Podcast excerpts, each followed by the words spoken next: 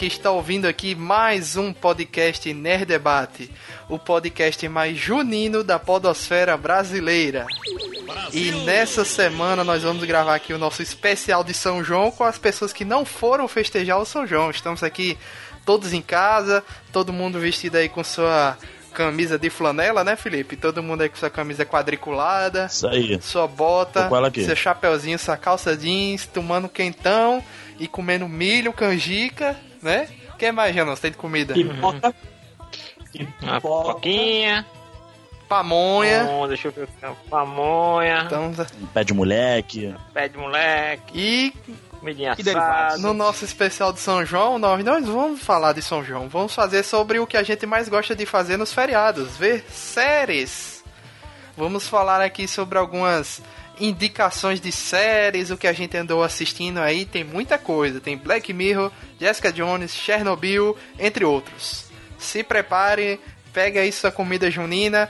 Vamos ver quem tá dançando aqui essa quadrilha, esse arraiar do Nerd Debate. Vamos lá. Alavantu para Felipe Greco.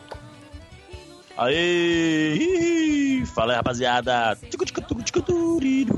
Anarrie para Janúncio. E aí, gente, tudo bem? Vamos, vamos curtir aí, ver o que é que tem o famoso QI pra passar o feriadão. Olha a cobra para Ezei. Que é Porra, isso, que rapaz? ser logo pra mim, velho. É mentira! É mentira! E aí, galera, como vocês estão? Espero que bem. É, apesar de eu estar em casa nesse momento, mas sim, eu estou curtindo São João aos poucos, em pequenas doses. E para Denison. E é isso aí. E para Denison, olha a chuva. Ah, vou ficar resfriado. Gente, boa noite de novo. Vamos falar agora um pouco de cinema, séries e quadrinhos e a festa mais querida do, no meio do ano brasileiro. E eu sou o Luiz Felipe, o apresentador deste programa. E se junte aí nesse, nessa festa aí do Nerd Debate. Vamos embora.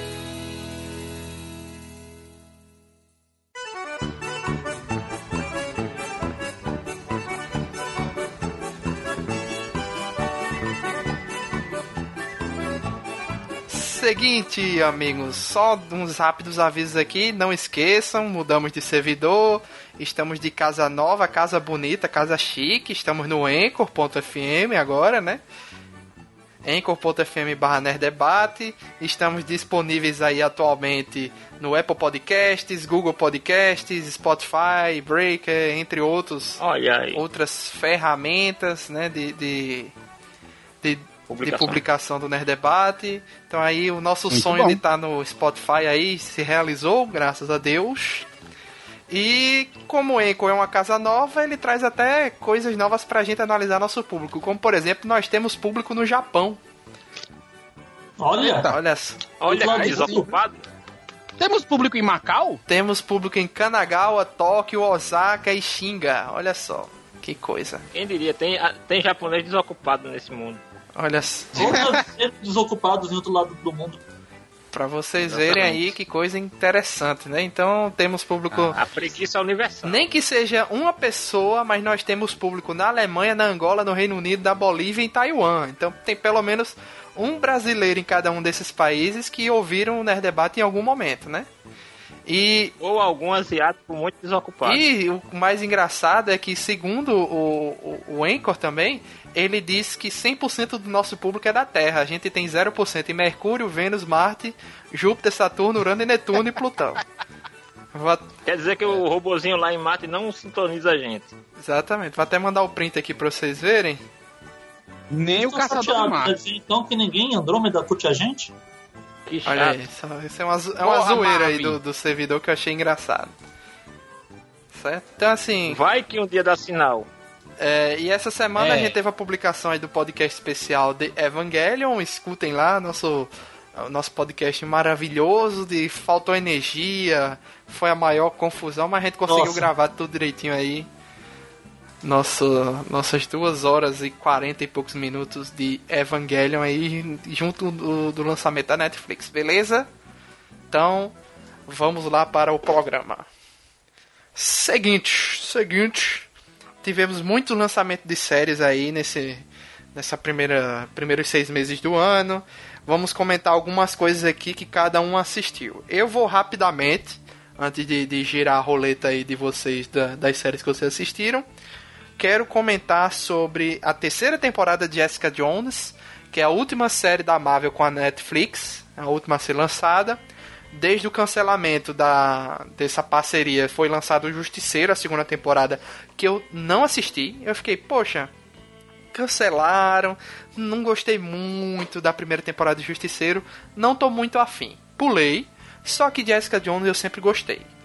A segunda temporada é um pouco fraca, mas essa terceira eu gostei muito. Em resumo, o que é que acontece?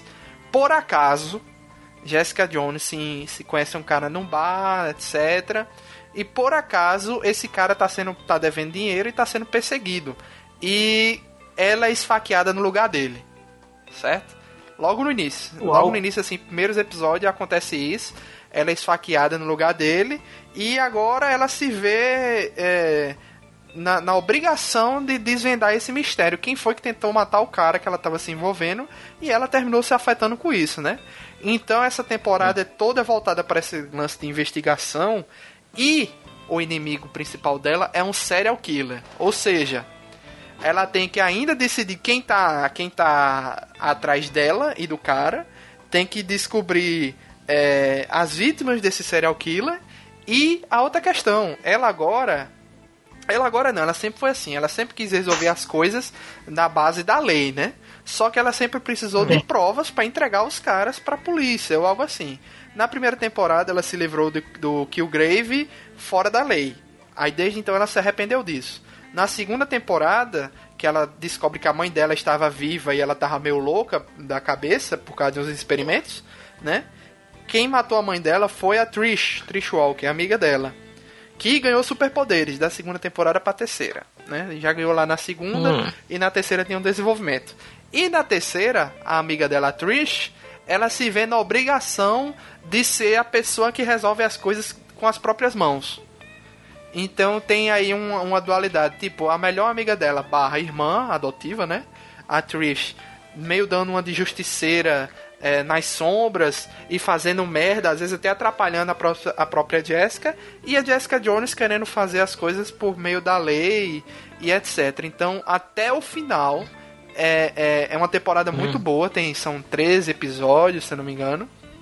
Mas essa terceira temporada, pra mim, encerra bem assim a questão da Netflix. Por quê? É, sempre. é, é, é, poucas temporadas eles vacilaram. Certo? Assim, vamos lá. Punho de Ferro 1 foi uma merda. Defensores foi meio fraco, creio eu, por causa do que veio de Punho de Ferro. Luke Cage, as duas temporadas, ok. Jessica Jones vacilou na segunda e pra mim Demolidor não, não errou em nenhuma. Nenhuma das três temporadas. E o Justiceiro, mediano. A primeira e a segunda eu não posso falar nada. Mas mostra assim que é, as, as séries tinham potencial e esse potencial foi entregue até onde eles puderam. Apesar do cancelamento, eles fizeram um negócio bacana aí. Recomendo Jessica Jones na Netflix para quem quem não assistiu nada, não adianta chegar e pular de paraquedas. Acho que não vai entender muita coisa, as relações dos personagens, etc. Certo? Muito bem, próxima indicação aí, Felipe Greco. O que é que você tem de indicação de série aí? Ó, vamos lá. É, esses dias é, eu tenho assistido uma série bastante interessante. Que ela, ela é assim, ela é uma série que ainda está se consolidando ainda. é, eu não sei dizer ainda qual vai ser o rumo dela. Já tem, eu acho que já tem uma segunda temporada já agendada. Mas por que, que ela é curiosa? É, se chama Miracle Workers. Cara, eu nunca ouvi falar, É. bicho. É, então, Workers? é. Alguém já ouviu falar? Miracle, trabalhadores miraculosos? Por aí, por aí. Eu não sei exatamente a tradução exata não, mas faria totalmente sentido com, com a história da série. Do que se trata? Mas vamos lá. Então, cara, ela. Então, ela é uma série. Por que, que me chamou a atenção? Vamos lá.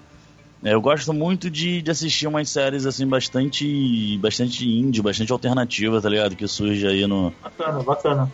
Tento fugir do, das séries meio clichês, tá ligado? É, então eu vi um trailer, né? Que acontece? A série ela, ela tem duas pessoas bastante conhecidas do público. É, tem o Daniel Radcliffe, tá ligado? O Harry Potter. Caramba! Simplesmente isso. E o Steve Buscemi. Não sei se eu falei o nome dele Sim, certo, Steve mas Buscemi, ele também Buscemi, é muito... é isso mesmo. Isso, Buscemi, é, Buscemi, né? Que é o do, do o Aquele- clássico do filme de, de Yes. máfia. É esse? Já sei qual é, esse, Ele qual é mesmo. essa série. Ele Já mesmo. sei qual é essa É aquele de olhos esbugalados, né? acabar com a humanidade. Isso, esse cara é muito bom, Eu cara. Eu sou muito fã dele. É, Eu eu gosto muito. certo. Então, e aí eu pensei, cara, que junção inusitada, né, de atores.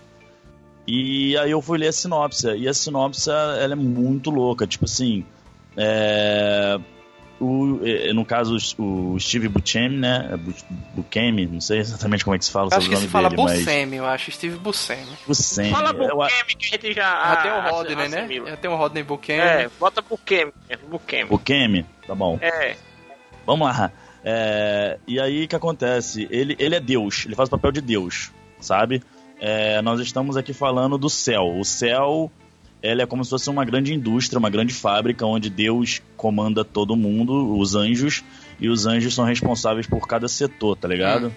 É, tem o setor dos milagres, tem o setor da- do clima, do tempo, e eles todos ali orquestrando como é que vai funcionar o mundo, né? Controlando o mundo como um todo. Eles tratam a série como se o mundo fosse uma criação, um parque de diversões do- desse Deus, sabe?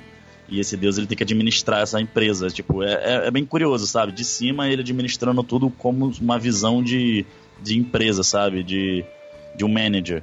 Só que esse dele é um deus maluco, sacou? Ele é, ele é muito infantil, ele é muito imaturo.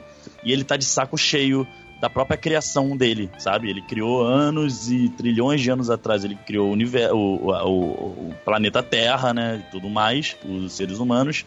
E ele cansou, simplesmente cansou e deixou de lado. Falou assim: ó, vocês, vocês aí fazem o que vocês querem, designou lá os anjos lá, ó, vocês estão liberados fazem o que for aí, eu vou ficar aqui de boa só jogando videogame. Tipo, ele joga videogame e come Doritos.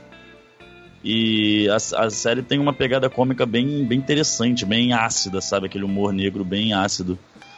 E, e o Daniel Radcliffe, ele faz o papel de um anjo que trabalha num setor muito ingrato, onde ninguém quer trabalhar. Tipo, é tanto que a sala dele é pequenininha, é, é bem lá no, no, no- no porão, tá ligado? Totalmente sujo, aleatório, que é de responder os, as orações, sabe? Tipo, responder é, quando as pessoas rezam pra Deus. É. E assim, imagina quantos milhões de pessoas fazem isso, tá ligado? Então ele tem que todos os dias ficar lendo as cartinhas e mandando. Tentar mandar soluções, assim, não sei o que. É, é, sabe? Basicamente isso. A, a série é, ela é muito engraçada e, se eu não me engano, ela tem sete episódios a primeira temporada, já se encerrou. Ela tem sete episódios. É, eu não sei se alguma empresa aí de streaming vai, vai comprar a ideia dela, tá ligado? Eu não sei nem se ela tá pra chegar aqui no Brasil. Não sei se vai passar pela Netflix. Mas ela, o canal dela, se eu não me engano, é TBS, TBS, né? Lá nos Estados Unidos, passa pela TBS. E, cara, é bem curioso você dar uma olhada. Não vou dizer que é uma série magnífica, mas ela é num tanto curiosa e merece atenção, sabe? Eu não falei, eu falei assim por alto assim algumas coisas, porque assim, como Deus ele tá se livrando da, do planeta Terra, então é, ele dá tudo nas mãos do, do personagem do Daniel Radcliffe para poder ele e uma garota lá que ele conhece tentar solucionar tudo e, e tudo vira um caos, sabe? E aí, aí Deus chega para ele e fala o seguinte: é, olha, tipo, vocês têm até, não me lembro se são 48 horas ou se ele, se ele dá uma semana, mas ele dá um período, né, para eles tentarem deixar a Terra de uma maneira, tipo, não posso falar que é spoiler, mas ele dá uma missão e vocês têm uma semana para fazer isso. Se vocês não conseguirem fazer, eu vou destruir o planeta Terra. Tá ligado? Tipo assim. É, É como Do Sodoma e Gomorra. Você tem que impedir o Sodoma e Gomorra acontecer. É, essa série é da Netflix, é? Não, então, ela é da TBS, ela. Ela é da TBS. Ah, lá tá. fora ela passa na TBS e aqui, eu não sei é, com quais meios ela vai chegar aqui no Brasil, sabe? Se vai ser pela Netflix, que vai pa- começar a passar no, disponibilizar uma temporada completa ou se vai passar em algum canal de, de TV a cabo, não sei. Mas é bem curiosa, cara. Essa seria a minha primeira indicação aí. É, então a gente vê aí que esse tema de, anjos e demônios está bem recente, né, no, hoje em dia, porque a próxima série que a gente pode indicar aqui é a Good Homens, a série aí da, da Amazon, Belas Maldições. Belas Maldições aí, que não foi traduzida aqui no Brasil, né, com- veio com o nome original, Good Homens, né, do livro de Belas Maldições de... Mas o, o livro já tem no Brasil faz tempo. Sim, já, que é de Neil. Gaiman e Terry Pratchett, né? Dois monstros aí da, da literatura. E a série aí, Good Homens da Amazon Prime, original da Amazon, né? Apenas seis episódiozinhos ali, rapidinho, você assiste tranquilamente. E é, é mais ou menos o seguinte, de, de, de sinopse que eu vou tirar da minha cabeça aqui. Vamos lá. É, Deus criou a Terra, beleza, só que os anjos colocaram um anjo específico para ficar de olho na humanidade, que na época era só o Jardim do Éden, né? Adão e Eva, Nossa, só tinha dois pra tomar conta, não era difícil. que era Aziraphale, e, o, e, o- e os demônios colocaram um demônio para ficar de olho também na humanidade e fazer tentações, né? E fazer a humanidade cair em tentações, que é o é o Crowley, né? Que é interpretado aí pelo David Tennant e Aziraphale é interpretado pelo Michael Sheen. Ah, Eles se conhecem na época do, do lá da época do do Do Éden. do Jardim do Éden. Tipo, o, o Crowley é, é quem faz a tentação do da maçã, né? A maçã, maçã do Éden. E o Aziraphale dá, uma, dá uma segunda chance ali pros manos, ó. Vou, vou deixar vocês saírem aqui da, da- do jardim, porque vocês foram expulsos mesmo, né? Mas toma aqui minha espada de fogo e para vocês se cuidarem aí na, na vida de vocês. E beleza, essa espada de fogo é uma piada recorrente, né? Na série. Todo mundo pergunta, mas você não tem uma espada de fogo? E durante as eras, né? durante as eras, inclusive aí eles, eles não colocam que o, o mundo foi criado há milhões de anos. Eles colocam aí 5 mil anos, é um negócio assim, né? Eles reduzem o tempo de É existência. o calendário judaico. É, É no calendário judaico. é, é um calendário assim mesmo, é um calendário assim que não, que não leva em conta milhões de anos, ele leva em conta milhares, são 5 mil anos, um negócio assim, né? No caso assim, é o 2 mil e pouco depois de Cristo e alguns 3 mil anos antes de Cristo.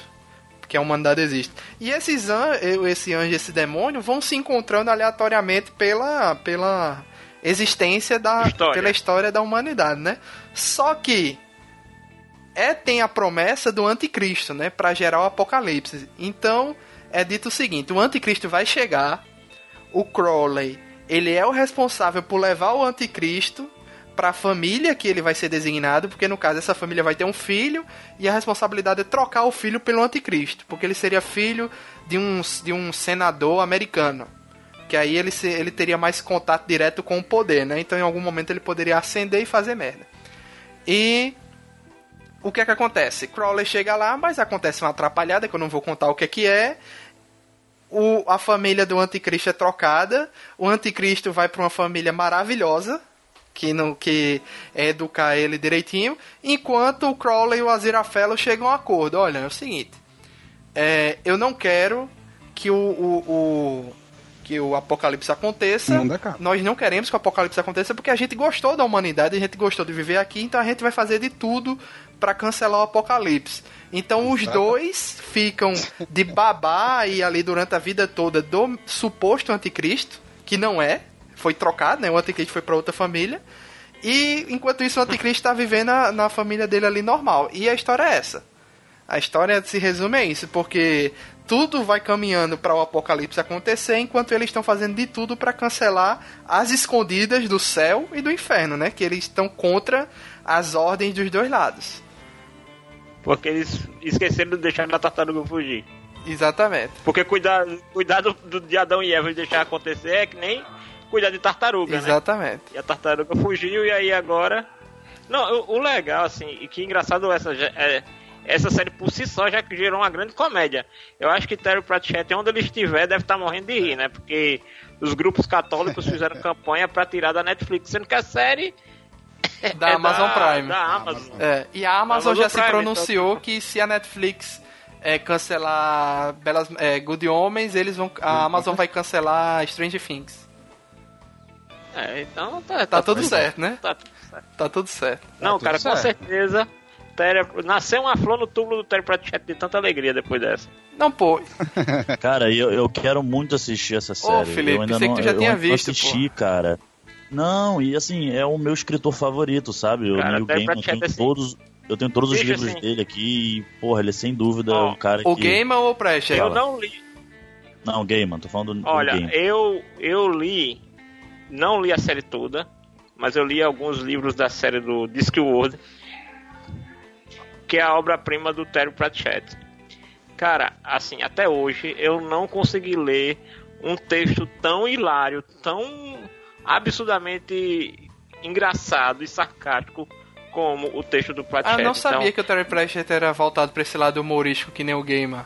Cara, procurem, assim, eu sei que não tá na pauta, mas procurem, no YouTube tem, os filmes que foram feitos baseados no Discworld para a TV britânica. Existe, bicho? Sem Sabia não. Exi- Cara, é maravilhoso, cara. É muito bom. Pra você ter ideia, tem Sean Austin no elenco.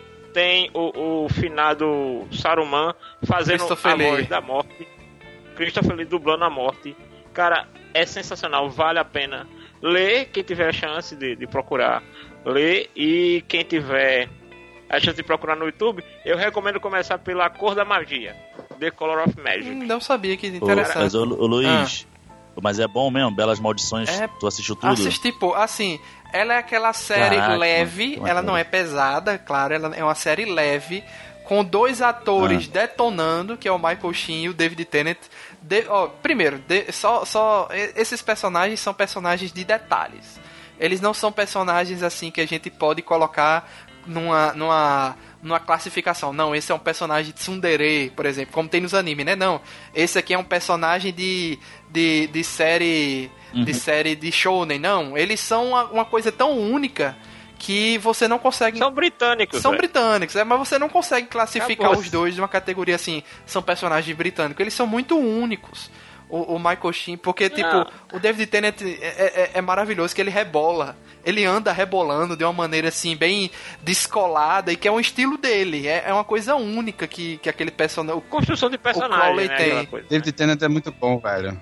Ele é muito eu bom. assisti só o primeiro episódio dessa série. é, tava aqui mais pra falar sobre ela. Assisti o primeiro episódio dessa série por causa da- do desempenho dele como é, o doutor, né? Sim. Em Doctor Who. Eu conheço ele como Sim, eu o Killgrave, entendeu? Eu vim, eu, eu fiquei fã Uhum. dele pelo Killgrave, que também é sensacional, né? Sim. Sim, eu fiquei fã dele pelo Killgrave. Aí um colega meu que é fã do Doctor Who fala: Não, ele é um dos doutores. Ah, tá. Eu, sério? Sim, ele é um dos doutores, cara. Ele ficou famoso por ser um dos doutores mais do que pelo, Sim. pelo Jessica Jones. Sim. Aí eu fiz, Mas ele ah, já era assim, aí, muito reconhecido na, na Inglaterra.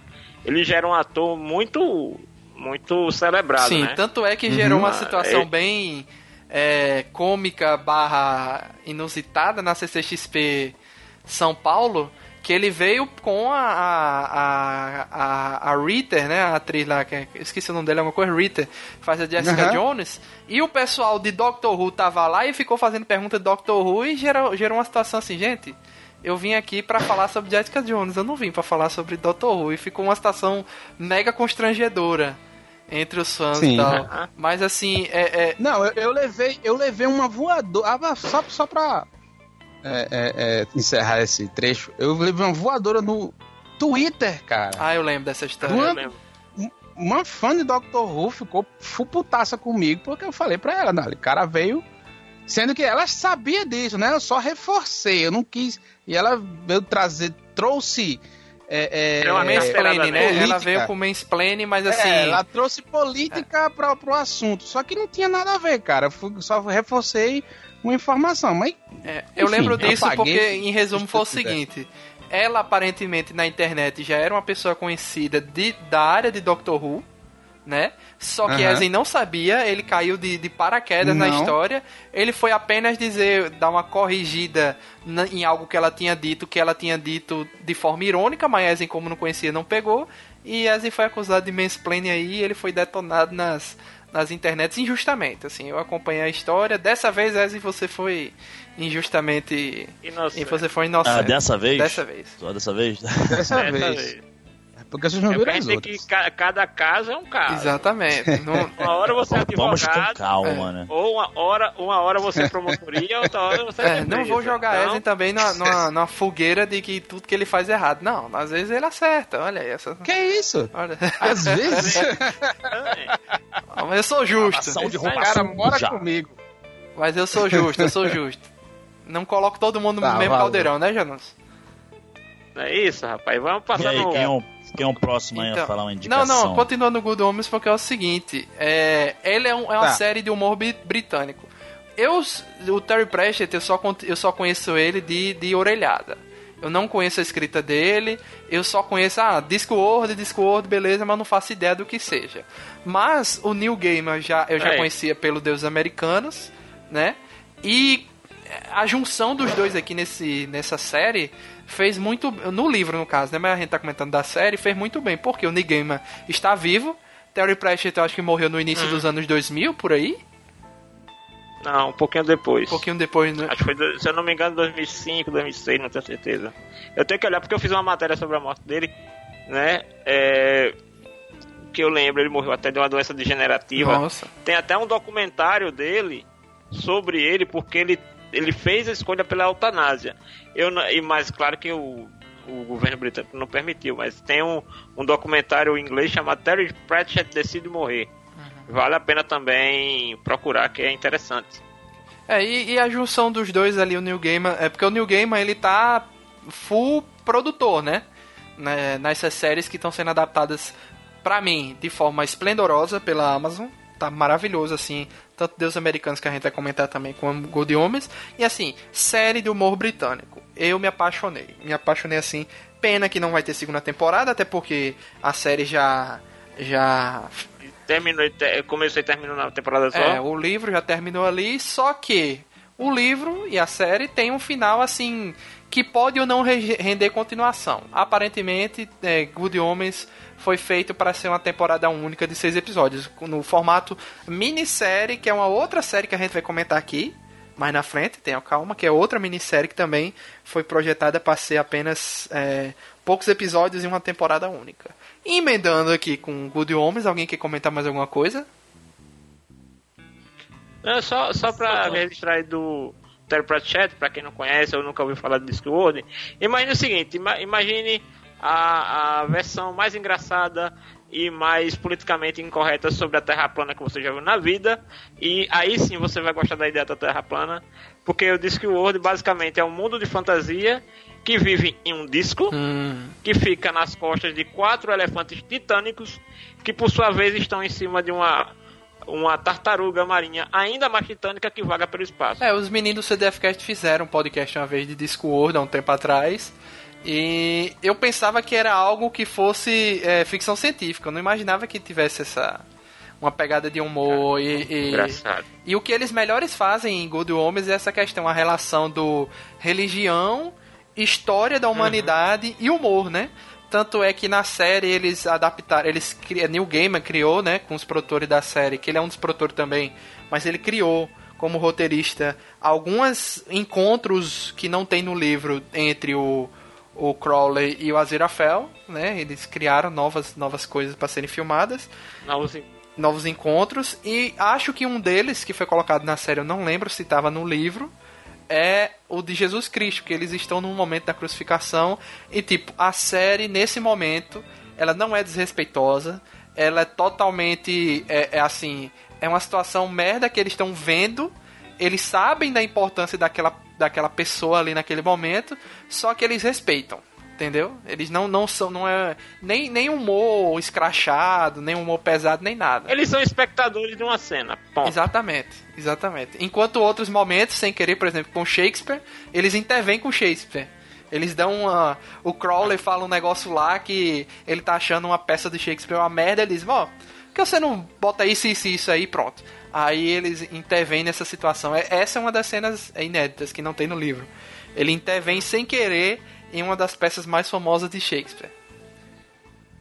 Sonho de uma noite de verão. Eu, eu acho que era, eu acho que era Sonho da Noite de Verão. Porque é o seguinte, se for uma, uma piada interna... Ou era é o Romeu e Julieta ou era é- Sonho da Noite de Verão. Eu acho que era. Porque Neil Gaiman é, tem uma, uma nota curiosa sobre Sonho de uma Noite de Verão, Porque Neil Gaiman escreveu, adaptou o Sonho de de uma Noite de Verão para Sandman. Hum. entendeu? Pro universo do Sandman. E a nota engraçada é que é o seguinte, ele ganhou um prêmio na, na Europa, acho que foi na Inglaterra, como o melhor livro. Sendo que era um quadrinho. Mas ele ganhou como melhor livro. A galera ficou tão revoltada que no dia seguinte à premiação proibiram que histórias em quadrinhos voltassem a, a participar do concurso.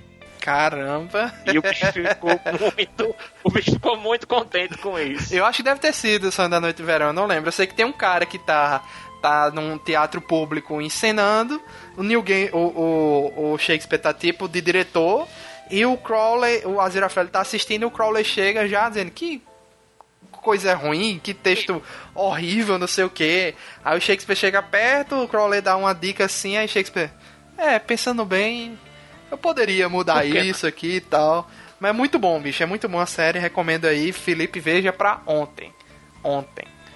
Sim, sim, sim. E emendando aqui com Good Omens, Belas Maldições, temos Deuses Americanos. Quem viu aí Deuses Americanos também na Amazon? Eu não terminei de ver a segunda temporada ainda não, mas tá bem interessante. Segunda temporada eu tô começando, mas a primeira, a primeira foi impressionante. O, o, o, Ah, o en- é o engraçado de, de Deus Americano é que é o seguinte, ambas as séries lidam com religiões, né? Mitologias, religiões, etc. E a interação desses mesmos deuses com a humanidade, né? Então o Neil Gaiman, ele sabe fazer um negócio bem feito nesse, nessa área. E o Deus Americanos mantém um humor, só que não é um humor britânico, né? O Deus Americanos já tem um humor mais, mais assim, crítico da sociedade, né? Que é, enquanto é, o Good Homens ele tem um, um- um humor crítico, mas é um humor britânico. O, Good- o, o Deus Americanos ele tem um humor crítico, ponto. Né? É, um humor mais, assim, mais ocidental, mais americano, mais, mais contemporâneo, assim.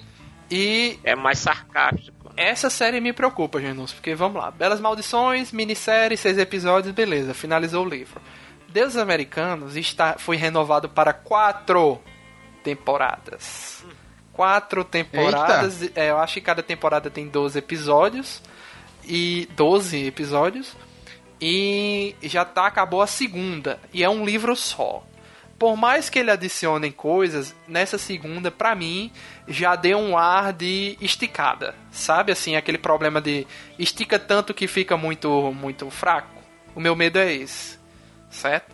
É, cara, tipo assim, a primeira temporada ela corresponde a 100 páginas do livro. Apenas. Porra. E já O livro é grandão, viu? Não, eu sei. Não, mas assim, mas livro- ele não é tão grande não, Janus. Assim, comparado a um, a um Game of Não. Thrones, ele tem lá suas O que 200, eu- 300 Sim. páginas. Não, é, ele é padrãozinho. é claro, padrão- Não, tudo é. bem. Agora, assim, o que me deixa sempre um pouco mais tranquilo em relação a se alonga, se não, se ele encerra o arco do livro e começa uma sequência dentro dessa série, é porque o Neil Gaiman, ele tá realmente, ele não tá só de figurante na produção. Sim, sim. Ele realmente tem poder de decisão, tem o poder da, da, da direção dos episódios, assim, direção no que eu digo do roteiro, o caminho que os personagens vão tomar. Então, assim, isso me deixa tranquilo, porque Neil Gaiman é um cara que preza a própria obra.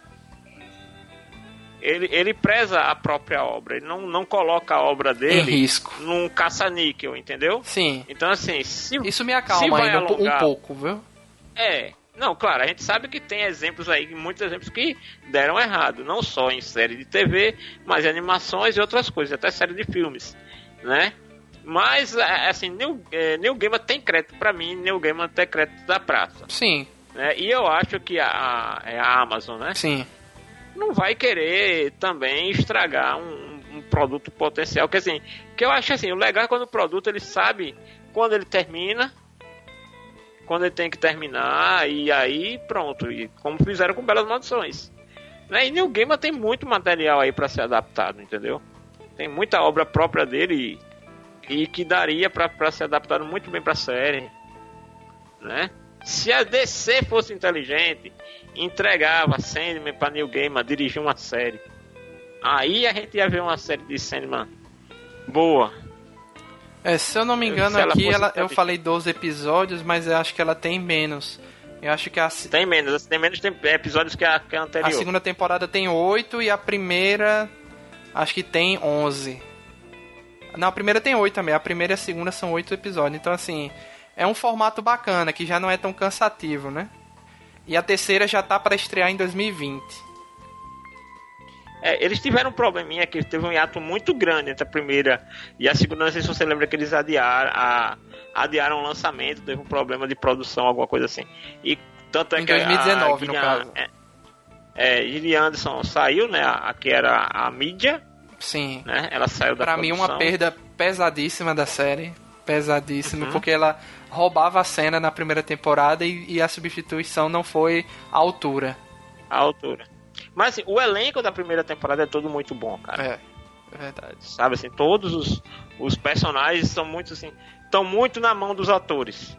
Eu não não, come, não terminei de ver essa segunda, não, não terminei não. Não comecei a ver a segunda temporada, mas o, o, o plot que deixa ali para o começo da segunda é muito interessante, assim, dá- você realmente fica querendo ver o que vai se desenrolar dali. É, Entre as diferenças entre o livro e o, o- o- a série, alguém leu o livro?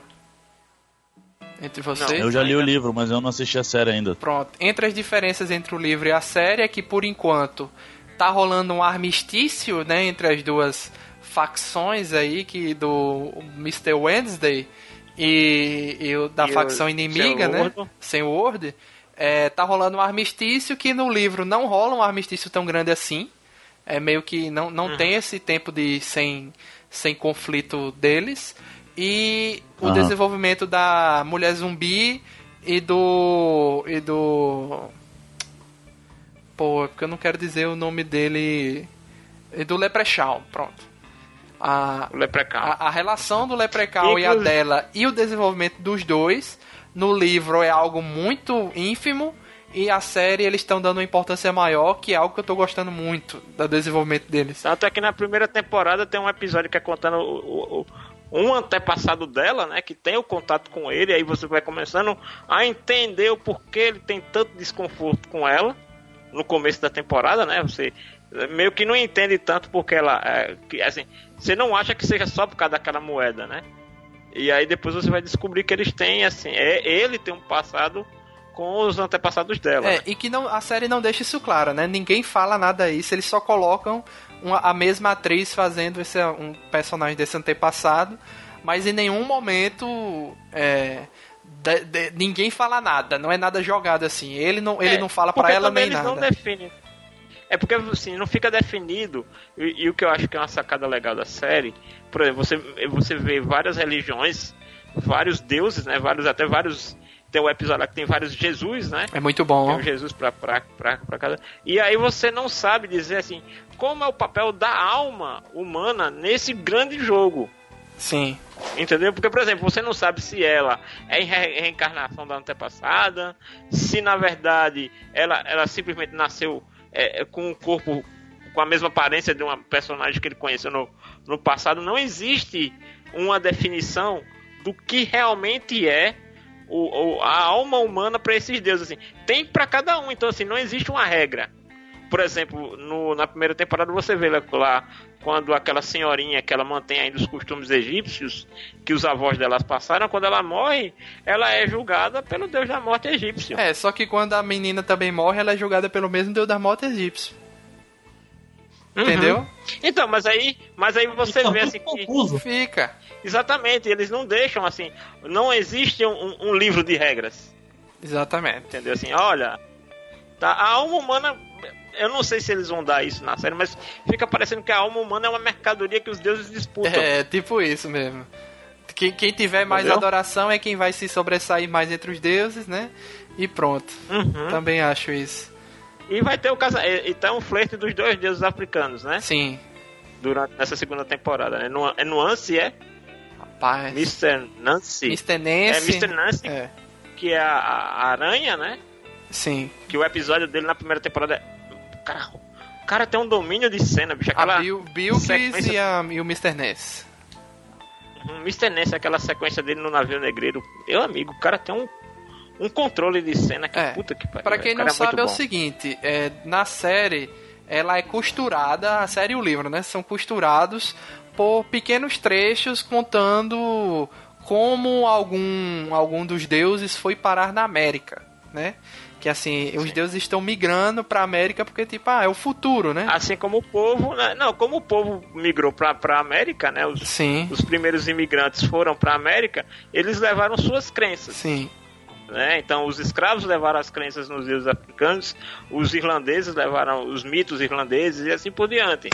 Então, a América é uma grande Babilônia, né? Uma grande torre de Babel para os deuses, né? E a série também tem contos novos, assim, que é- são as coisas boas que New Gamer tá trazendo, né?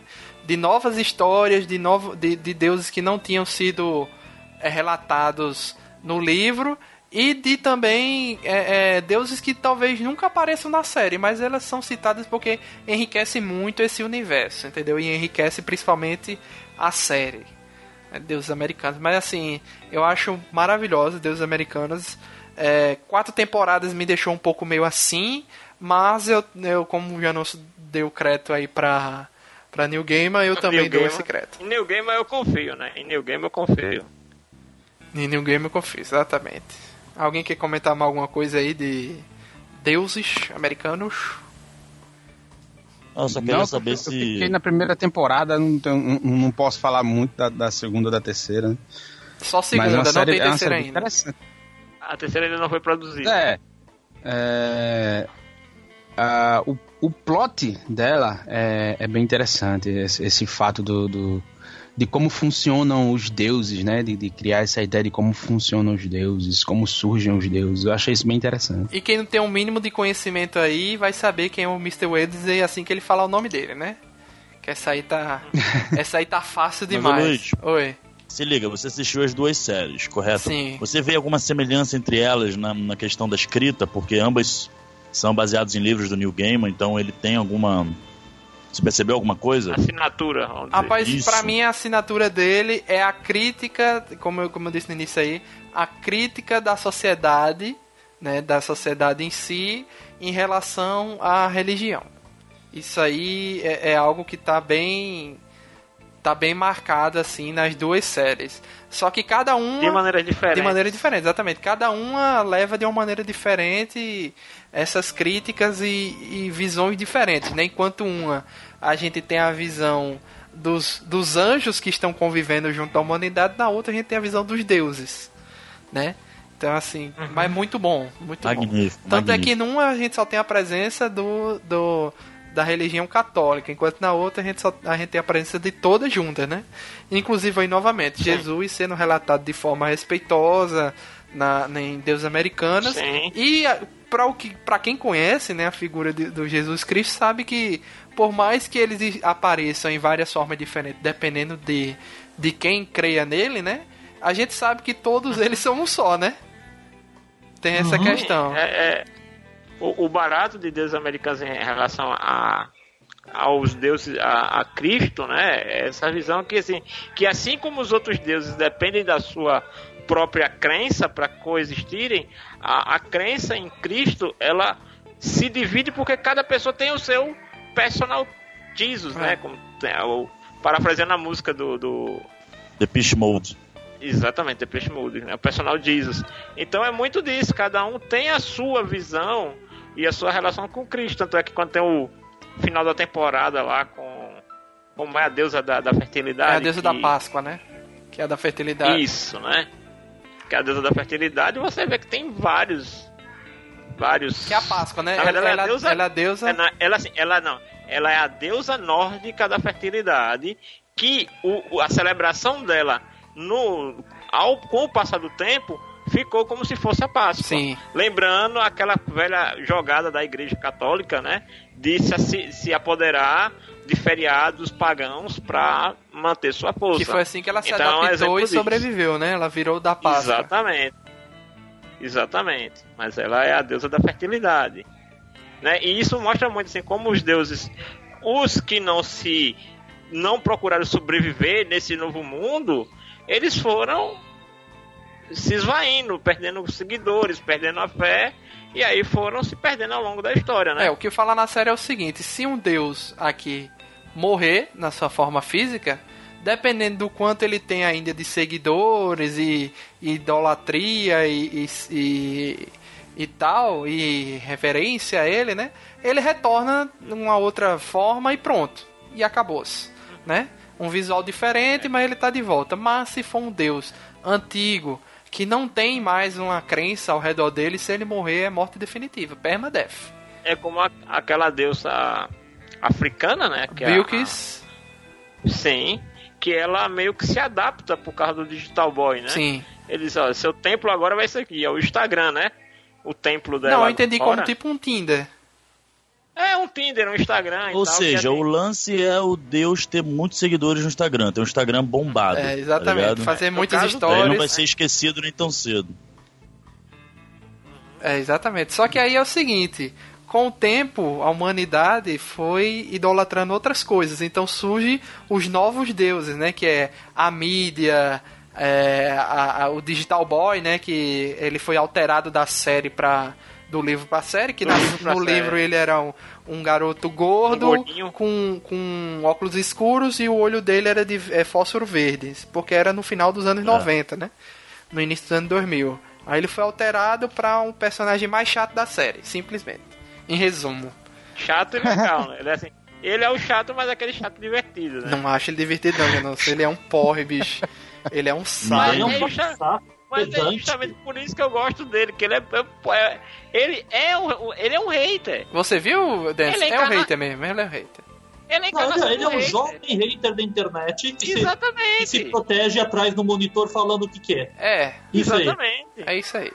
Então assim, Não, assim, quando eu falo a pessoa chata, é porque ele é um personagem chato, a persona dele. Eu não tô criticando assim se é uma adaptação boa ou é ruim. Tô dizendo que ele é um personagem não, chato. o ator é muito bom. Ah, sim, é isso sim, que eu tô- o, o ator trans- é, traz, entrega, é, é justamente essa antipatia.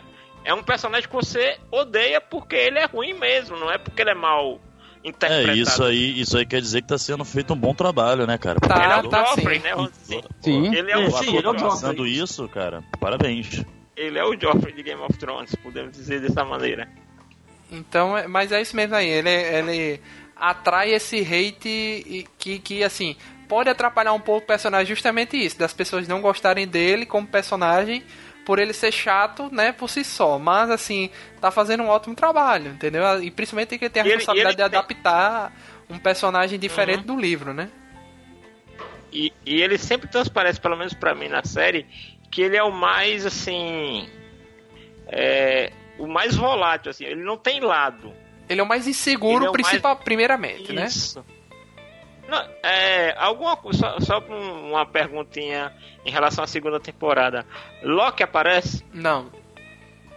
mas você sabe que tem a teoria de que o cara que aparece pro, pro, na primeira temporada lá na prisão é Loki, né? Não é teoria. Só digo isso. Então pronto, é certeza. Se não é teoria, é Não é verdade. teoria. Agora, se isso vai ser explicado mais no final, não sei. Ah. Mas pra mim. Olha aí pra galera. É spoilerzão aí pra galera.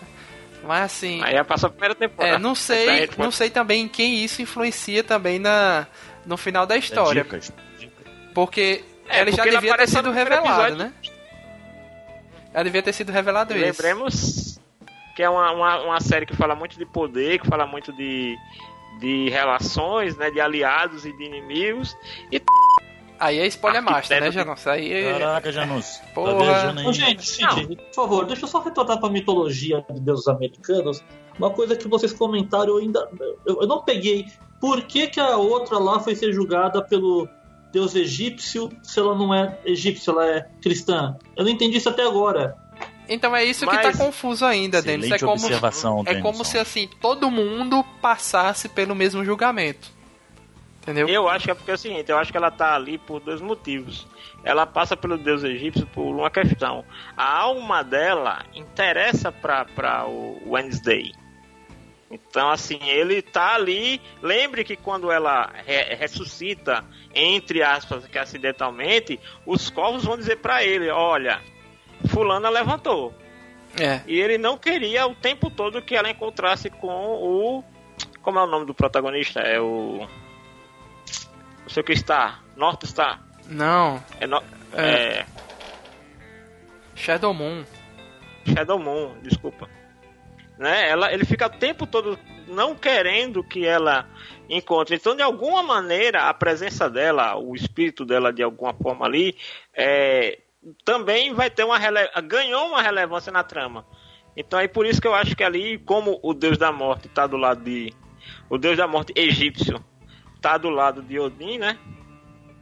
Aí tu acha que ele queria, tipo, enviesar o julgamento dela pra dar uma. dar uma. dar um destino. Não, mas. Exatamente, manter ela ali sob controle de alguma maneira, né? Não, apesar que a gente sabe que, tipo, no julgamento dela ela ia pender ali, né? Que é a questão do, do, peso da, do, do da coração, alma dela, né? da alma, né? Com a pena, né? Então, assim, a gente sabe que ela ia ser reprovada naquele julgamento de qualquer forma. E ela forma. vai quebrar, né? O, tanto é que o Deus fica. Como assim? É, isso nunca Deu aconteceu azul, antes, né? né? É, deu tela azul no cara, tá pô.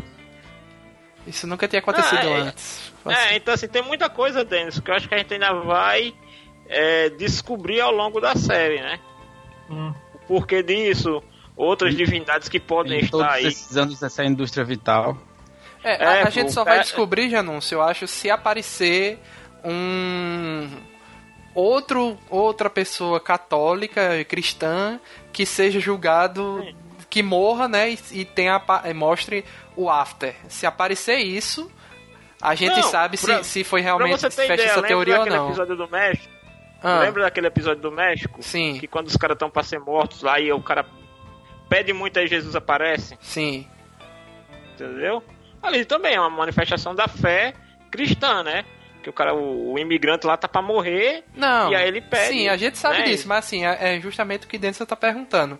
Como a gente vai saber se, se, o, se é, qual das duas teorias é, é, mais válida, assim, se ah, tipo, todo mundo passa pelo mesmo julgamento, ou é porque, como já não se disse, ela tava. É, é, ela interessava ao Wednesday, então ele pediu pro, pro cara ir lá, o Anubis, o, o, ir lá julgar ele. Ela, a gente não sabe, né? A gente não sabe ah, Me pareceu que aquilo foi uma desculpa da série para juntar os personagens, sabe? Não por causa da, do que eles predizem, que você vai ser julgado de acordo com os ritos da religião que você tem afinidade. Me pareceu que isso quebrou totalmente essa, essa premissa. Pode ser. Eu, pode eu ser. acho que ainda vai ter um desenrolar disso aí. Ela tá ganhando muito, é, muita importância na, na série, né? É, que ela não tem no livro, nem ela, nem o o Leprechaun tem essa importância toda, nem esse é, essa side assim... quest, né?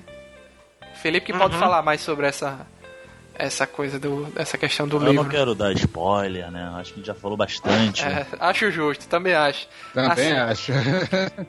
Inclusive, afeta, mas enfim. É, é, é, uma pessoa que não está aqui presente, pois está viajando, é nosso amigo João Leão. Ele já tinha lido Deuses Americanos, está gostando muito da série e agora ele assistiu Good Homens, ele está indo atrás do livro também. Então, assim, vai vender livro como se não houvesse amanhã, bicho. Porque são duas obras sensacionais. Já tem livro novo com capa dura aí de Deus Americanos. Provavelmente Belas Maldições vai ter alguma nova. algum novo é livro aí. Tá demais, viu? Tá muito. Não, e, e, você vê que a Amazon, ela tá. Se você imaginar que ela já tem duas obras aí do New Gaiman né? Neil Gaiman tem muito material bom. Mas Neil Gaiman também já participou de muitos outros projetos, assim como Belas Maldições, assim, de estar tá participando de livros com outros autores. Eu, eu posso apostar que a Amazon vai vai querer fechar aí com o Neil Gaiman para ser aí um fornecedor de conteúdo para futuros projetos, viu? Imagina sendo, meu bicho é aquilo, né? Ah. A gente já tá já empolgado com esses livros. Puta, eu, Sandman, como já disse, né, que eu sou um fã dele. Eu achei incrível. Espero que um dia reveja isso é. uma versão. É assim, Sandman não, olhe, Sandman não funciona como filme. Jamais vai se conseguir fazer. Veria assim, um filme introdução para uma série. Até que dá. Até que daria escrever um filme para uma introdução de uma série. Mas Sandman não dá certo como um filme isolado. Ou uma um, dos um, dos, um dos melhores livros do Neil Gaiman é Lugar Nenhum, na minha opinião. já li duas vezes, assim, é um livro sensacional. Eu até aconselho vocês irem atrás. Se acontecer o que o Janúncio tá falando, cara. Eu acho que ele tá fechado, ele, Felipe. Pode adaptar acho... vários outros livros também. É, eu acho que ele tá bem fechado com a Amazon nessa, nessa, nessas questões. Isso. E o mais importante, a Amazon tá dando para ele a liberdade que ele precisa como autor. Assim, então, então ele tá se sentindo muito à vontade para produzir para eles. Sim. Isso é, Entendeu? está muito bacana, assim. E notem o seguinte, a Amazon é hoje em dia o que era a Netflix no início, né? Assim, poucas obras originais e, e essas obras originais com a qualidade alta, né? A Amazon tá caprichando Uhum. muito nessas obras originais. Vamos ver quanto tempo essa, esse nível alto de qualidade dura. Porque tem Uhum. outras aí, tem muitas outras séries aí. Tem uma que é com Loki, que é meio policial, sei- não, né? Sim, é- com o ator Tom Hiddleston. é, não é, não é polícia não, acho que é aquela do. Adaptação da, da ovelha elétrica. Tem um que é dele e o Dr. House, né? O ator do Dr. House juntos. Eu acho que é essa, é da, da ovelha Amazon elétrica. também.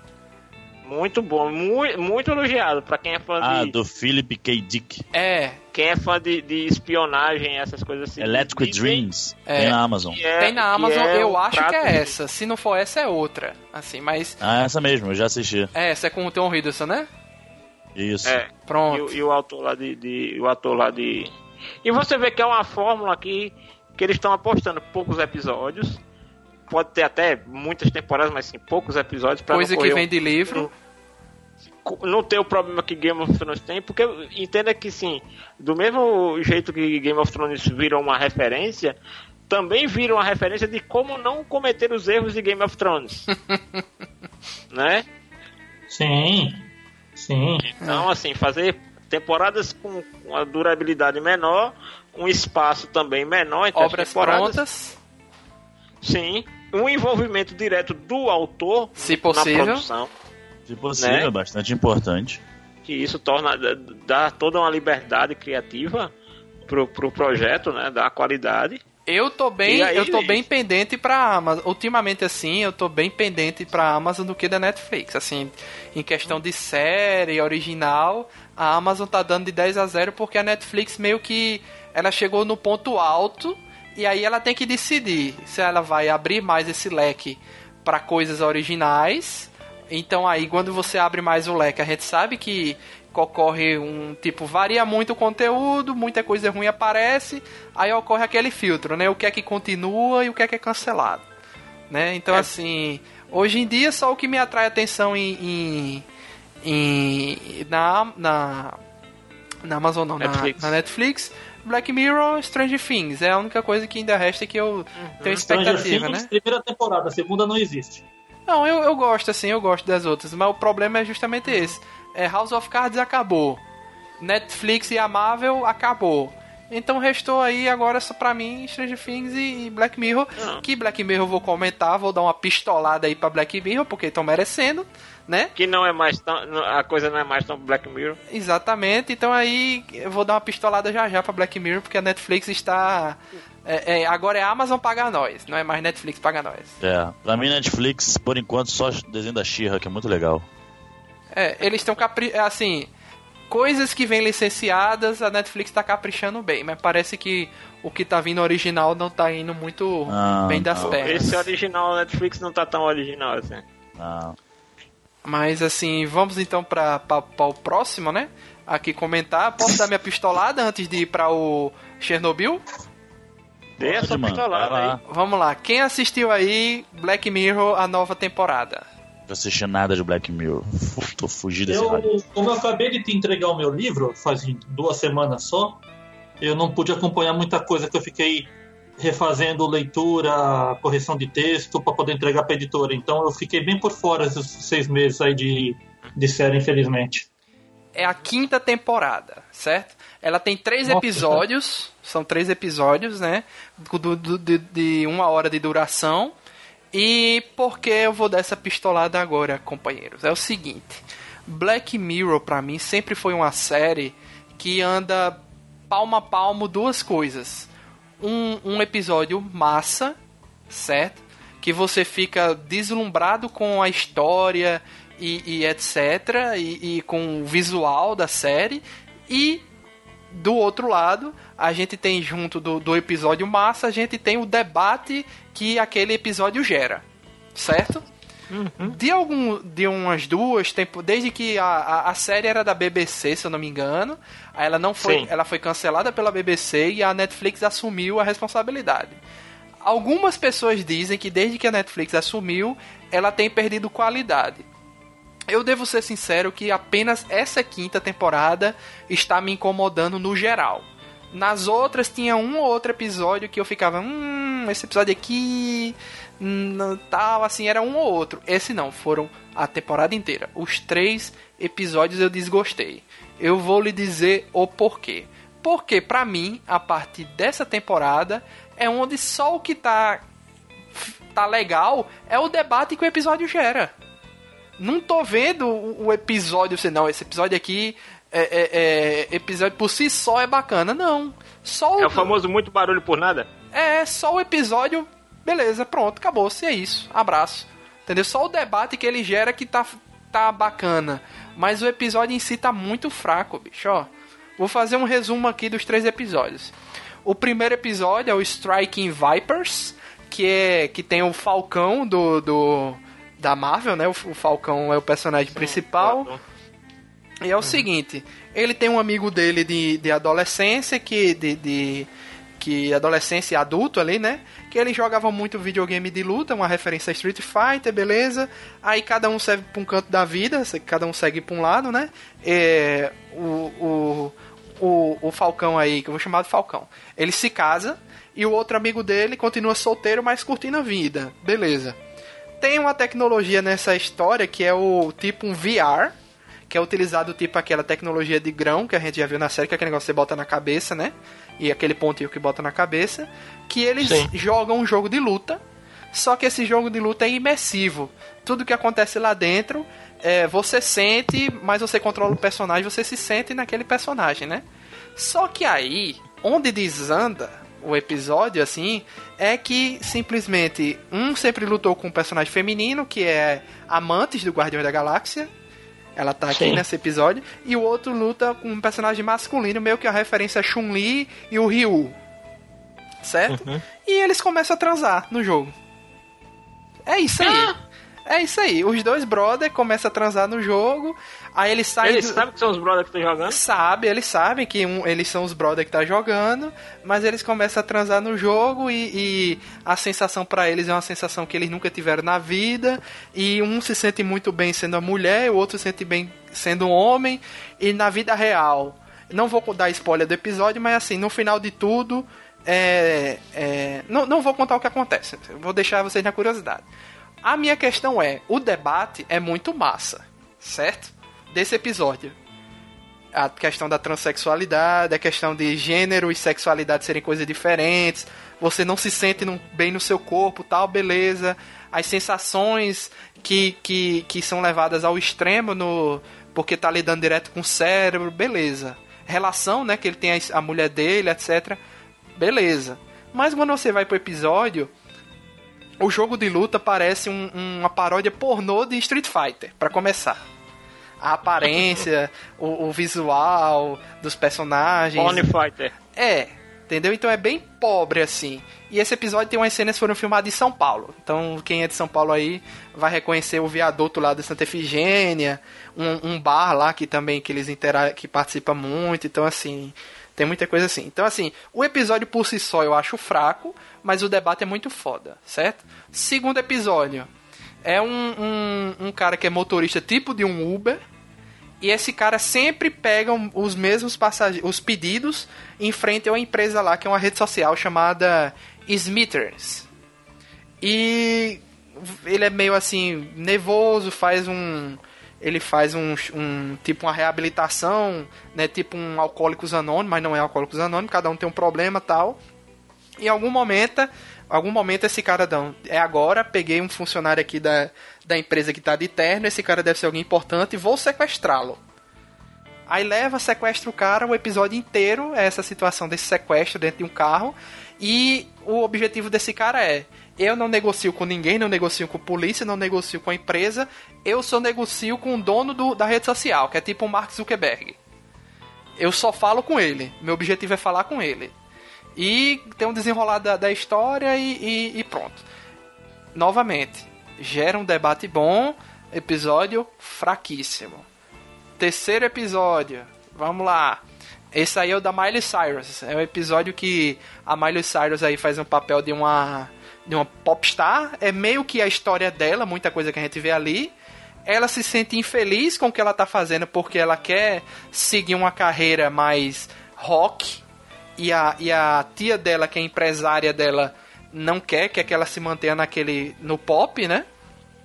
E é, eles lançam uma boneca, um boneco lá que é, deixa eu ver até o nome da boneca aqui, Ashley, Ashley 2, que é uma boneca que tipo interage com você. Então o Janúncio compra o boneco. Aí a, ele liga a boneca, Ashley wake up. Aí acorda e diz, ah, quem é você? Aí Janúncio fala, meu nome é Janúncio. A, a personagem, ah, tudo bom, Janúncio? Eu sou Ashley Chu, sou sua nova amiga.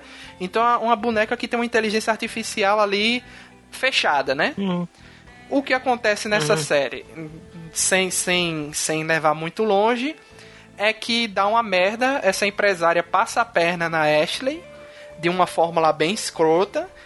É, lembra muito o que aconteceu com o Michael Jackson. Tem até uma cena lá que mostra, tipo, uma ligação e uma ambulância vista de cima, é uma referência direta a Michael Jackson, ao que aconteceu. E Uhum. é, é, é- é- comenta bem essa relação da, dos fãs da cultura pop, de, de, da Miley Cyrus ali, que ela tá fazendo aquele papel da Ashley. Ela querer se libertar daquilo, então é bem é, um paralelo com a vida Meio da atriz. Me- bem, bem, bem, meio não, bem autobiográfico o que acontece na série, né?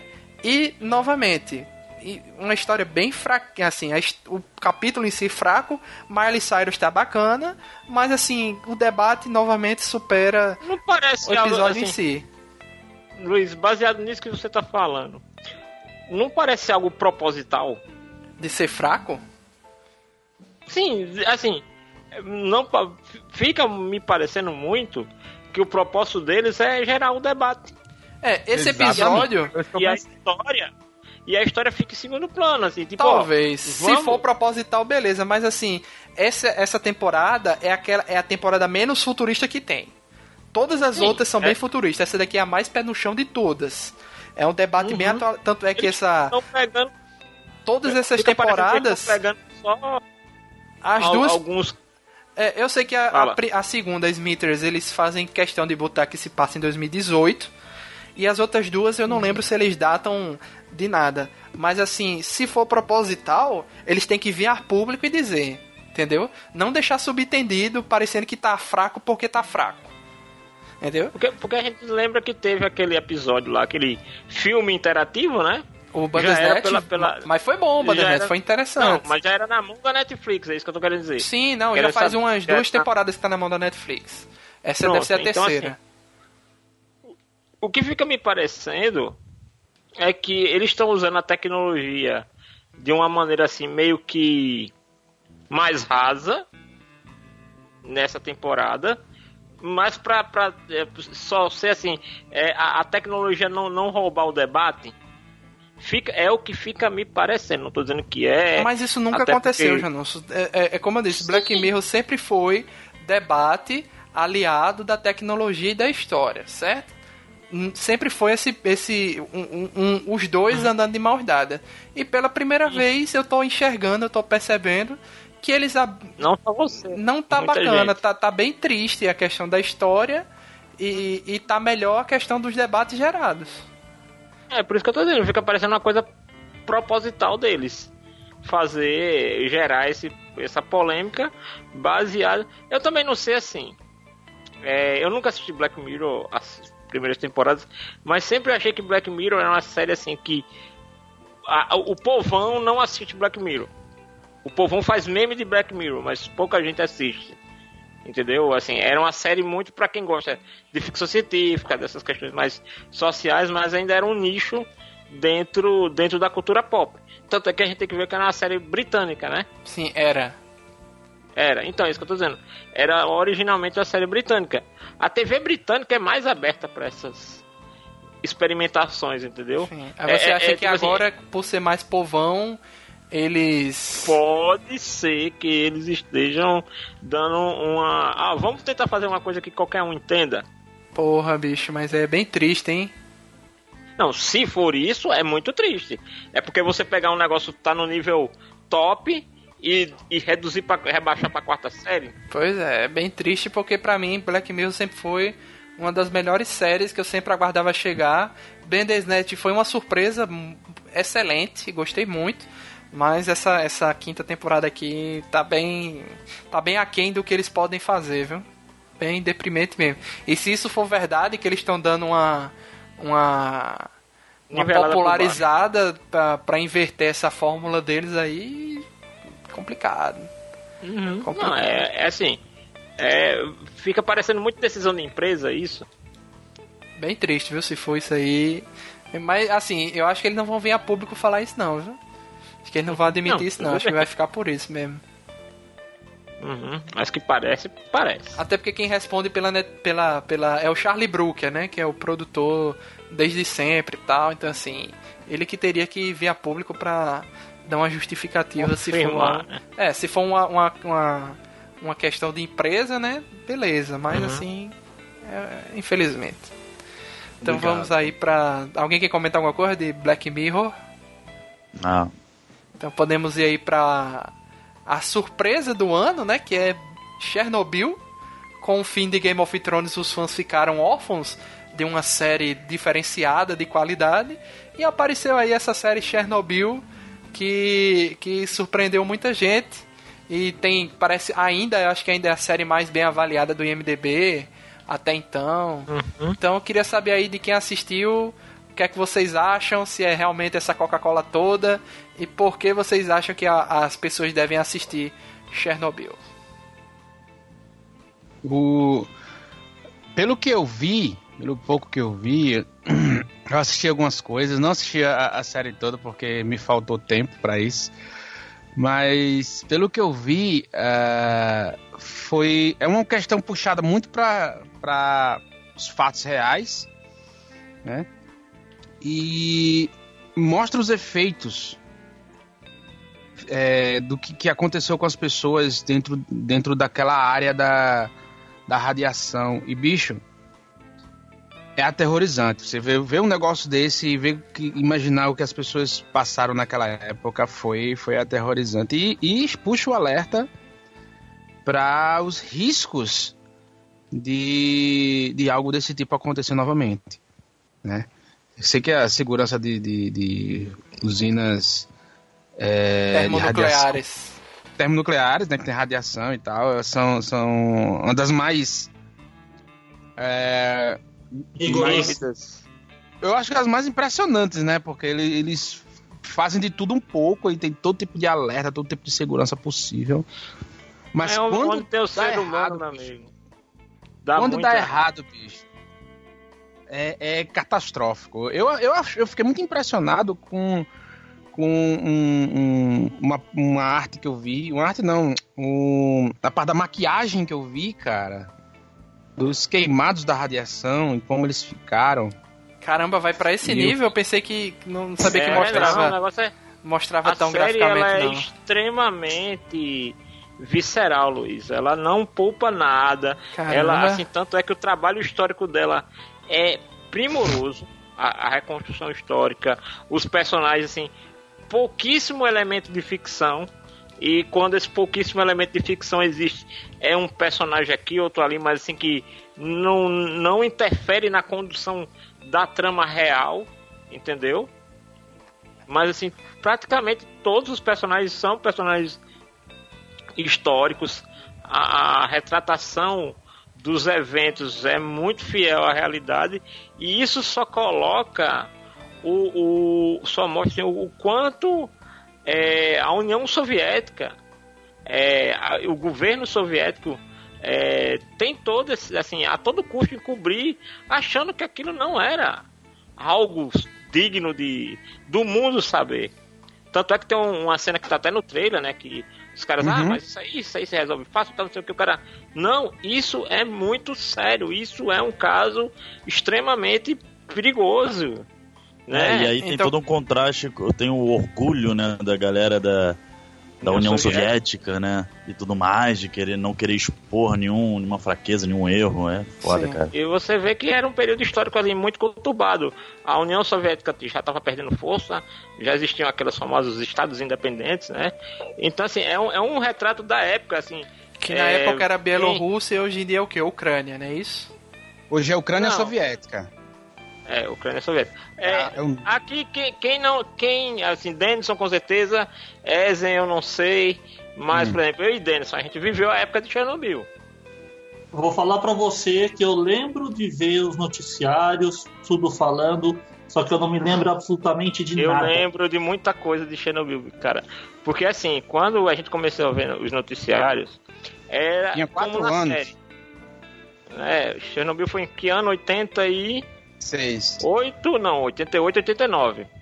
86 não foi. 86. Eu não estava nem nos 86? projetos ainda, viu? Não estava nem na É. ideia Foi. da fábrica.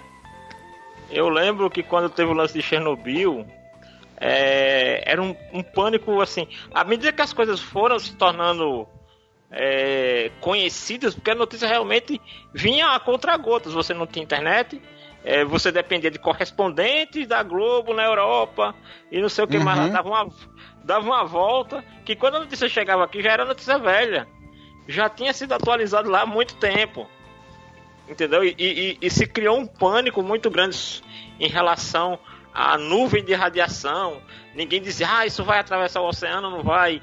É, ah, isso aqui veio da Europa, a Europa está contaminada, não sei o que. Gerou um pânico mu- muito grande. Entendeu? Porque até então não tinha existido um acidente nas proporções de Chernobyl. Sim. E, e isso é uma coisa que até um cara tá falando que, eu- que eu lembro. De- depois de um certo período, você via nos livros escolares, ali do segundo grau, eu já estava no É, segundo grau, eu- sei lá. Chernobyl tá nos livros. É um fato que realmente marcou a história. Eu já vivi, eu já vivi essa época em que Chernobyl se, se transformou em. Ele, ele iniciava, né? Se transformar em assunto escolar e a cada ano, quando você ia estudar história e, e, e química, você tinha lá o trecho falando sobre Chernobyl, sobre os efeitos, o acidente e tudo, o que, que eles que, que descobriram de recente, né? Por Então, tem mu- tem muita- teve-. Teve muita coisa que foi, teve muita coisa que foi que foi é, medida e descoberta de- do seu- do- dos seus efeitos, obviamente, dentro desse acidente. Então, acidentes que aconteceram no Japão já tinham uma certa, né, entre aspas, uma certa ideia de, como, de qual seria o raio do efeito e etc. Ah, velho, o que aconteceu E- e aí assim- nesse maremoto no Japão, Fukuoka, Fukushima, nem se compara com Nem que... se compara. Nem se compara, porque foi tipo uma- uma- o primeiro acidente, né? E assim, é, na série, você presencia trechos com partes do terror que é a exposição de um ser humano a essa radiação.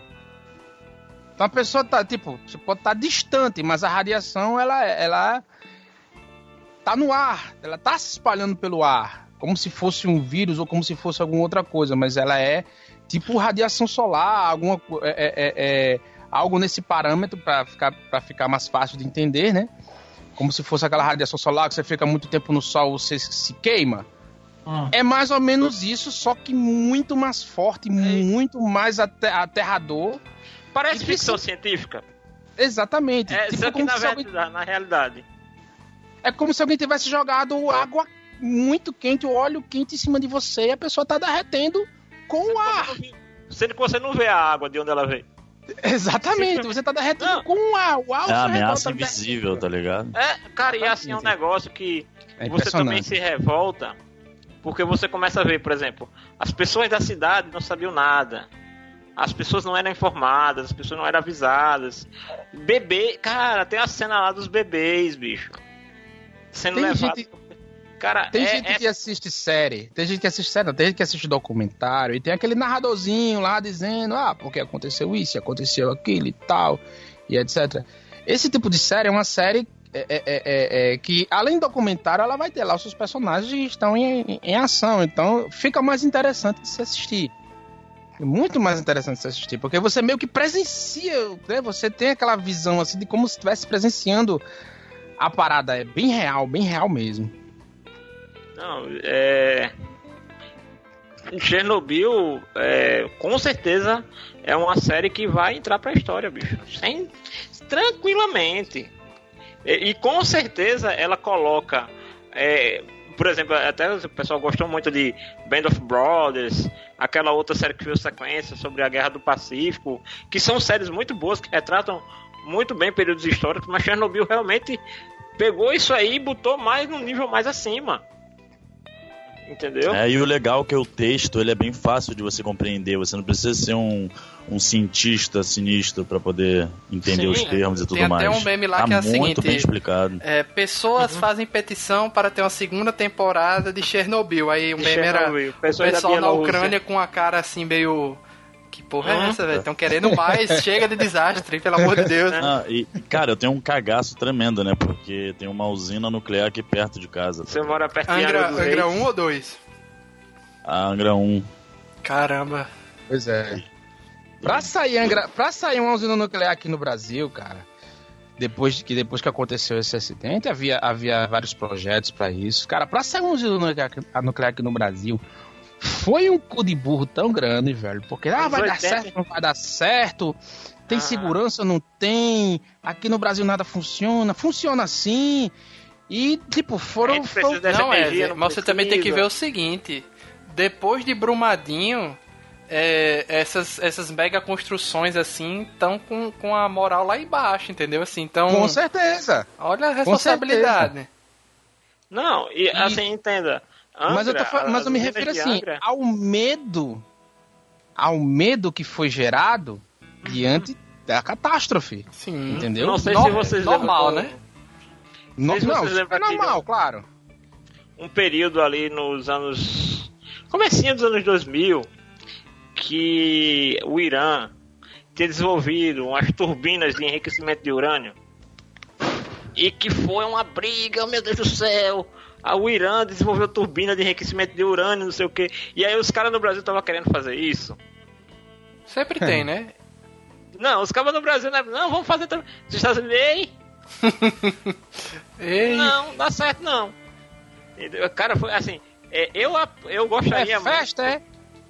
Eu gostaria muito que essa equipe que produziu Chernobyl tivesse a oportunidade de produzir outras séries baseadas em temas semelhantes, por exemplo, Hiroshima. Mas aí é que tá. Eles estão falando que exatamente isso.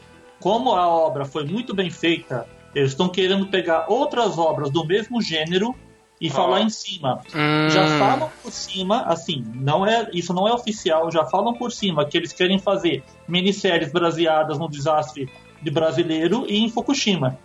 Sim, o do Césio. Isso. Ó, tem Fukushima. Goiânia. Lá- vamos- Não é Goiânia, né? É, foi em Goiânia. 637. O próprio, vamos pegar assim uma coisa um pouco mais megalomaníaca, mas que dependendo de como se fosse feito, daria pra fazer um negócio bacana. A própria questão de Hiroshima e Nagasaki.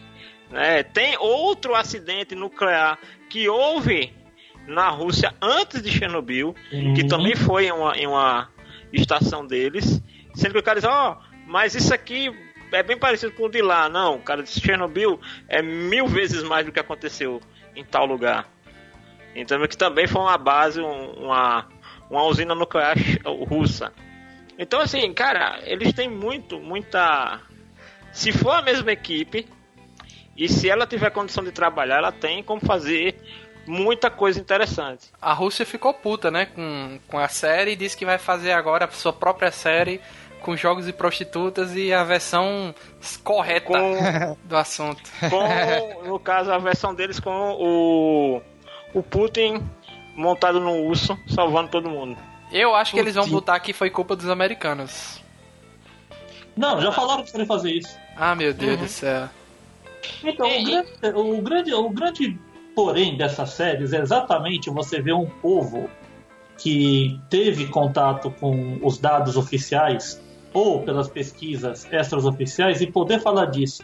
Porque nós vivemos numa realidade onde ninguém, em sã consciência, tem um governo que vai expor isso. Então, qualquer catástrofe interna que teve, qualquer merda do governo de não ter mediado, ah, restaurado ou, ou tratado direito no pós, ninguém vai falar nada. Por exemplo, o Japão, que me desculpe, adoro o Japão, mas, pô, o- teve vários problemas aí com Fukushima que o pessoal não correu atrás. Tá? Deixaram, pra, deixaram pra trás. Você acha que os japoneses vão falar disso? Mas não vão falar disso. Uhum. Se alguém tentar lá, É meio, é meio aquela coisa, né? Tipo o esqueleto dentro do armário, né? Exato. E ainda mais ainda, puta, Chernobyl, e na, naquela época de guerra, qualquer sinal de fraqueza era sinal que o, o regime não funcionava. Nunca. E o regime já era capenga, né? Assim, já, Já era era, já, capenga. tava, já tava nas últimas, na verdade, né? Que ali já é a fase do, do Gorbachev. Uhum. Então, se você lembrar ali do período histórico, Gorbachev é quem começa ali a fazer a abertura. né? da- E, da- e- da e- e Soviética. eles falam na série, provavelmente Chernobyl foi a gota d'água que faltava para acabar com a União Soviética.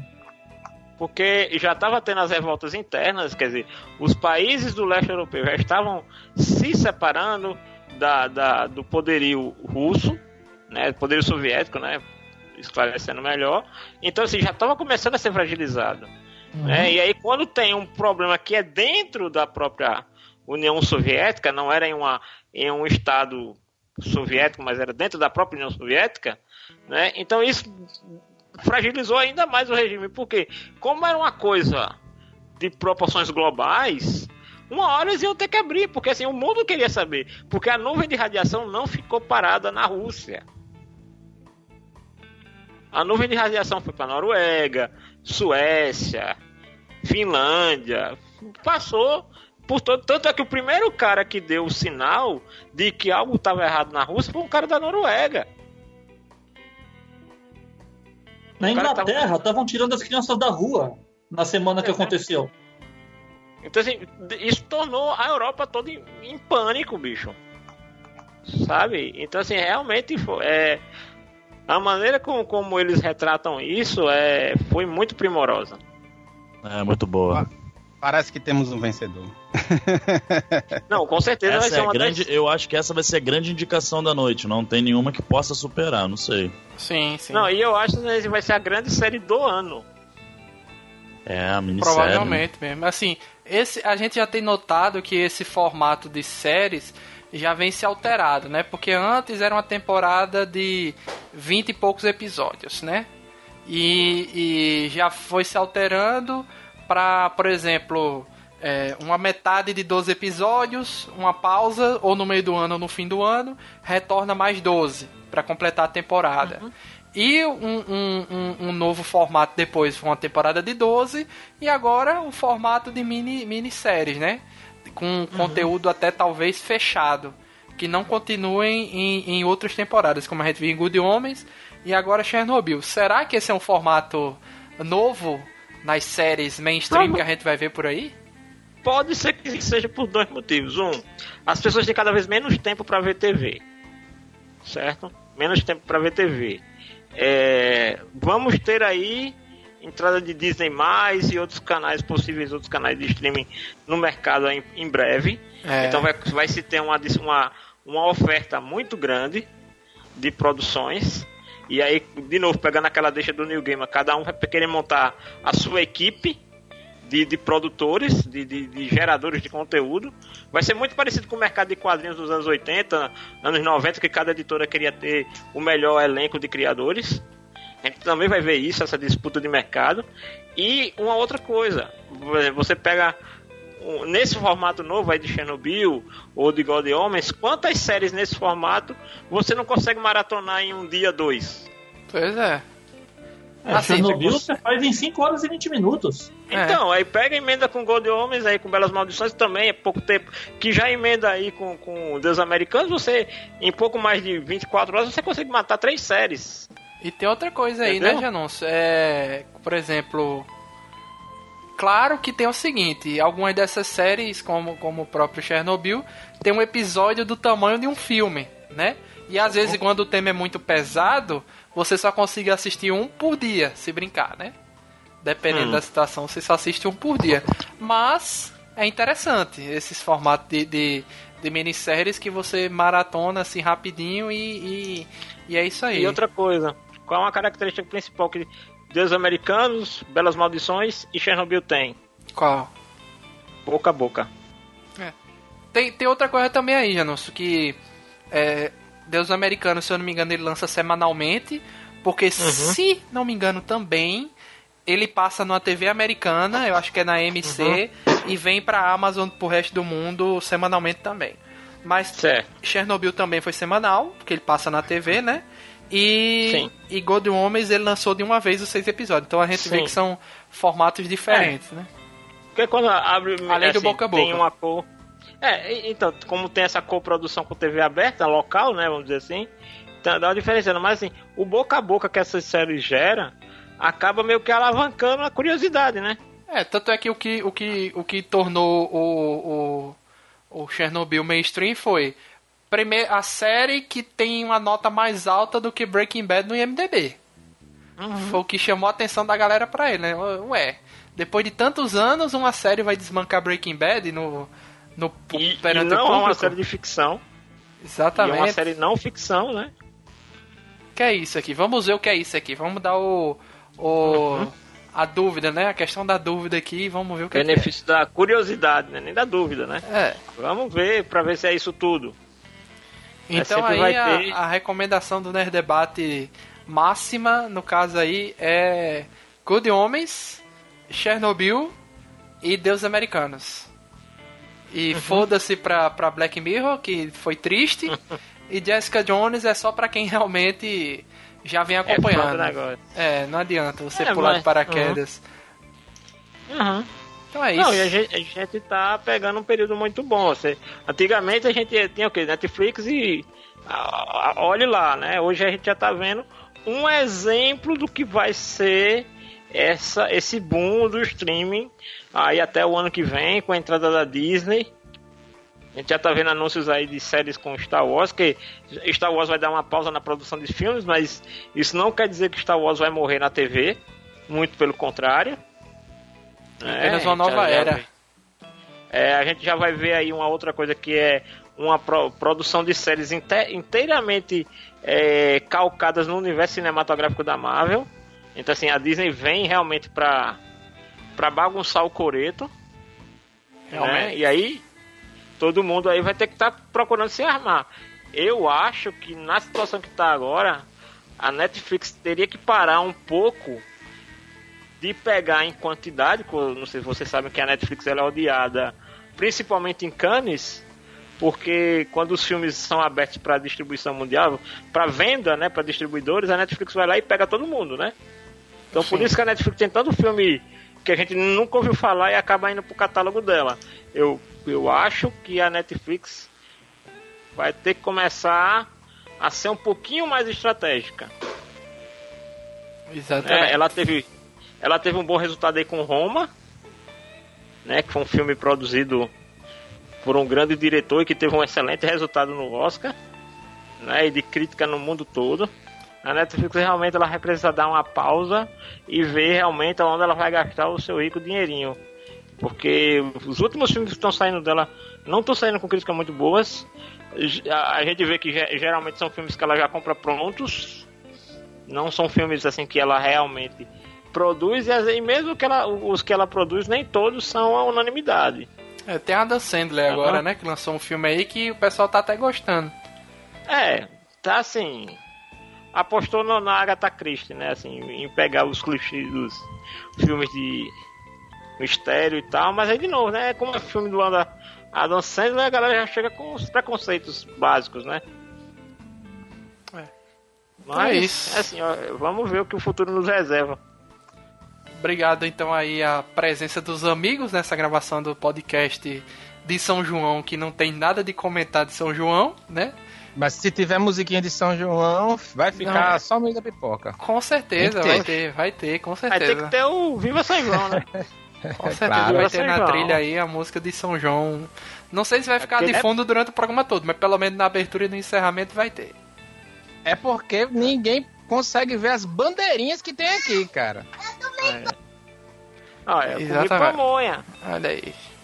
A filha do. A gente tá comendo pamonha. Exatamente. Já comi Nossa. meu milho, Eu tô- meu milho, eu tô como diz aqui, né? de milho. Já comi meu milho aqui, já não está comendo o bolo de milho dele aí. Muito gostosinho. Comer pipoca. Olha a textura bem, bem cremosa. Parece um bolo baeta feito de milho. Eu queria ver uma pipoquinha aqui, ia cair bem. Mas enfim. Então, obrigado aí pela presença dos amigos. Ezen lá do Nerdestinos, nerdestinos.net. Denison lá da pé. revista Animax. Assine lá na catarse.me barra Animax, em breve aí mais uma edição. É, já anúncio lá do portal HQPB, sempre postando lá, aí as gente. notícias mais fora do No mainstream, Instagram. né? E mais no fora da Instagram. curva. É, Mais fora da curva que a gente, meu amigo. Não existe. exatamente. Porque tem portais aí que que tem seu Instagram aí com muito bot, né? De like, etc. De, de- e tal, mas o, o, o portal HQPB é um Mas é orgânico. orgânico, exatamente. Exatamente. E notícias Sou fora pobre, do. mas limpinho. Exatamente. E notícias fora do mainstream também, né? Coisas diferentes aí você vê muito lá no portal HQPB. E Felipe Greco, nosso amigo aí do Rio de Janeiro, que representa aí o Nerd Debate nas cabines de imprensa. Show de bola, vamos lá. Eu aqui não, eu tô sem nenhuma comida típica, sabe, dessa, dessa festividade aí, mas, pô, queria estar com alguma coisa Depois aqui. compra cara. uns biscoitos de polvilho, rapaz. Aí deve ter por aí. Aqui gente tem deve- biscoito Ah, é biscoito de polvilho, cara. Biscoito Globo, compra um biscoito Glo- Globo aí. clássico, esse é clássico. Mas eu tô com um copinho de água aqui e é isso aí, cara. Água é universal. Exatamente. Água Eu vou, é universal.